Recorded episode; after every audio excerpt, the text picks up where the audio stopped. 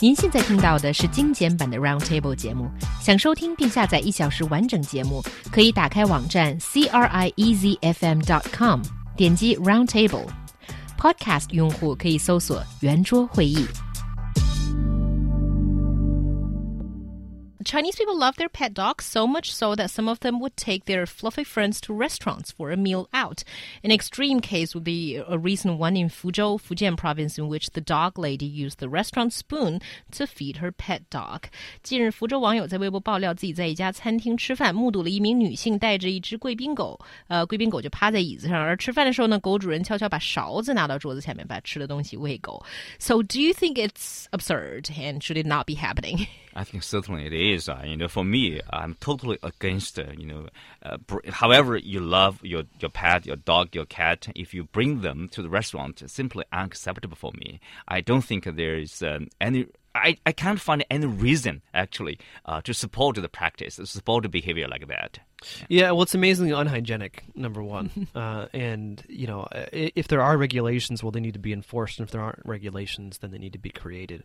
Um, I, I, mean, I've been in several instances where um, dogs have been in restaurants, and there wasn't a problem, thank God. But I mean, there, but there could be. I mean, what if the dog goes into the kitchen? What if the dog has not been cleaned well? What if it has fleas?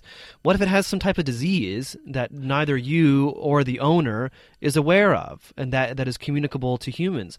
What about uh, uh, consideration of others and possible allergies to uh, the dog, uh, the dog fur, or the dander, or, or anything else?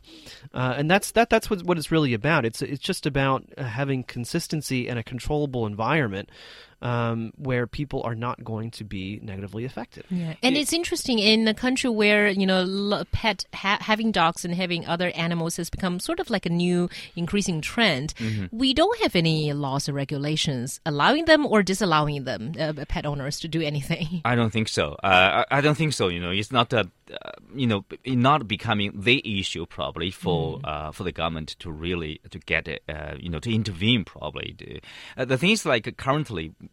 uh, you can say we are at the rudimentary stage of uh, having a pet sometimes you do see people you know like walk their dog without a leash in hand remember there are poop, people poop everywhere right, not poop everywhere not pick up you know those basic basic I would say basic requirements is mm. not being met not to mention bringing the dog to your restaurant. Well, it's like it's like it's like cell phones, for example. I mean, you know, in in in China, picking up, you know, getting a call and during a meeting and answering it, that's fine, and it's not and it's not considered impolite or rude, or you know, eh, having having dinner with someone and answering answering your cell phone is not considered impolite or rude partly because it's new. I mean, this type of technology, phones in general, are, are all quite new. Um, in the U.S., I mean, people do it, but it's considered amazingly rude uh, for people to do so. Uh, in, in, in, the U.S., when it comes to dogs and off of leashes, it happens every once in a while, uh, but usually that only happens because the owner is very tr- very trusting of the dog. Because if the dog bites someone, the the you know the government the the local uh, animal control is going to kill it.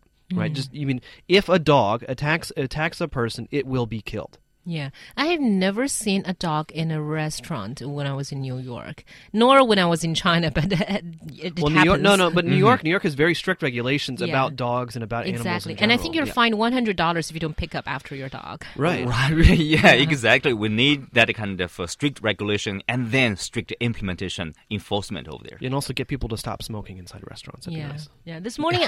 Yeah, sure. Of course. right. There's a lot of priorities. It needs a different regulation. This morning, there was someone who was forwarding a post about, you know, someone losing their beloved dog. The 10 minutes without seeing her uh, her mm -hmm. dog and she, and it's lost.